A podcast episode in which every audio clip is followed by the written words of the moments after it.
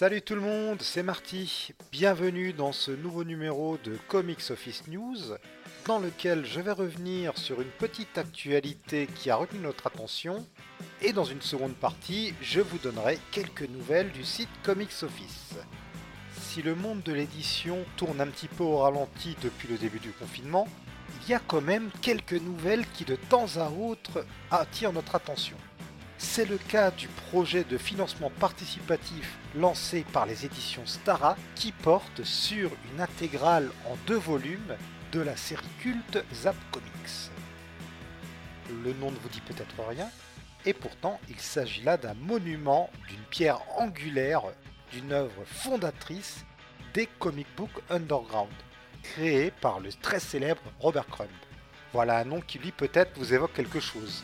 Robert Crumb est très connu notamment pour son personnage culte Fritz the Cat, un chat anthropomorphique créé dans les années 60 qui vivait des aventures satiriques repoussant toujours plus loin les limites de la censure de l'époque. Fritz the Cat qui d'ailleurs aura droit à une adaptation animée au cinéma au début des années 70 que la postérité retient notamment pour avoir été le premier film d'animation à avoir eu droit à un classement X. Ça annonce la couleur figure de proue des artistes et des auteurs de la contre-culture américaine des années 60 et 70, Robert Crumb n'en est pas moins un auteur aujourd'hui très reconnu à travers le monde, multi-récompensé même chez nous, qui aura marqué des générations entières d'artistes et dont les productions encore actuelles font parler d'elle. On pourra penser par exemple à sa réinterprétation du livre de la Genèse dans son style si particulier, paru en 2009 et que l'on retrouve chez nous aux éditions de Noël. Mais revenons à Zap Comics. Le titre naît en 1968 et Robert Crumb est alors seul à la barre. Comme le rapporte Anecdote, avec sa femme, ils vont vendre directement ce numéro auto-édité dans les rues de San Francisco en transportant les exemplaires dans ben, leur dos de bébé. Et oui, ça s'invente pas. Dans les numéros 2 à 4, Crumb va être rejoint par plusieurs artistes qui vont donner sa saveur toute particulière à ce titre et apporter chacun leur sensibilité. Il s'agit de Esclay Wilson, Victor Moscoso, Rick Griffin, Robert William, Spain Rodriguez ou encore Gilbert Shelton. Ensemble, ils vont produire une œuvre singulière, novatrice pour l'époque, repoussant toujours plus loin aussi bien les conventions graphiques du genre que les sujets que l'on avait le droit de traiter dans les comics avec une liberté de ton inégalée et surtout un goût pour l'impertinence sans limite, quitte à s'attirer les foudres des autorités et avoir droit à un ou deux procès pour obscénité. Une œuvre à ne peut-être pas mettre entre toutes les mains, mais à placer dans toute bonne bibliothèque de BD qui se respecte l'une des particularités de Zap Comics repose aussi sur la façon dont cette série anthologique a été publiée. L'attente entre les numéros passant progressivement de quelques mois à plusieurs années, jusqu'à presque 10 ans entre les trois derniers, permettant au lecteur de découvrir l'évolution du regard sur la société porté sur 5 décennies par des auteurs issus de la contre-culture américaine. Si vous voulez en savoir plus sur l'histoire mouvementée de Zap Comics et les histoires souvent polémiques que ces auteurs y ont publiées, je vous conseille vivement d'écouter l'excellente émission enregistrée sur le sujet par nos amis Grey Pigeon et Spades du site Comicsphère. Comme toujours avec eux, c'est passionnant et très bien documenté.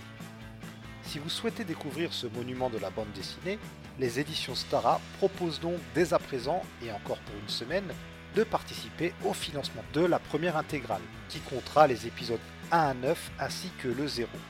Pour ce faire, rendez-vous sur la page KissKissBankBang, vous retrouverez le lien dans l'article accompagnant cette émission sur notre site, où de nombreux paliers vous permettront d'acquérir également d'autres œuvres parues chez dont certaines épuisées aujourd'hui, comme le fameux Battle Pop de Robert Kirkman et Tony Moore. Cette offre est limitée à 200 souscripteurs qui auront ainsi une édition collector avec une couverture cartonnée, ainsi que deux ex-libris, l'un signé par Robert Crumb, l'autre par Gilbert Shelton. L'édition standard sera, elle, en librairie dès septembre 2020. Parlons maintenant un petit peu du site. Vous l'avez peut-être vu, nous avons lancé une nouvelle émission, Comics Run. Dans ce nouveau rendez-vous, Mr. René Buddy et moi-même nous amuserons à revenir sur les runs qui ont marqué notre parcours de lecteur. Et pour commencer, on s'attaque à un gros morceau qui va nous occuper sur plusieurs émissions, à savoir Spider-Man Brand New Day. On vous donne nos impressions de lecture et quand on peut, on essaie un peu de vous dévoiler ce qu'on sait des coulisses derrière la création de ces épisodes qui ont quand même secoué en profondeur l'univers de Spider-Man. Actuellement sur la table de montage se trouve aussi un nouvel épisode de Comics Office Watching.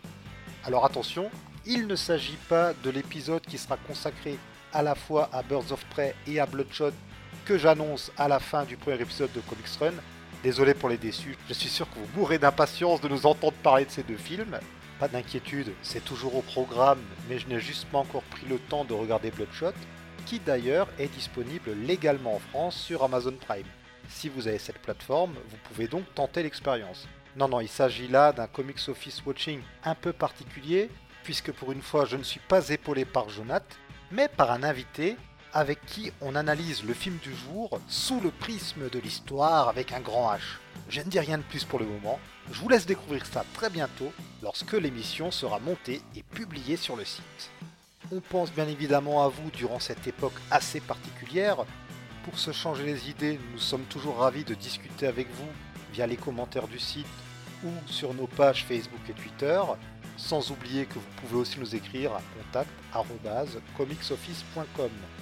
A très bientôt tout le monde et en attendant, lisez beaucoup de très bons comics.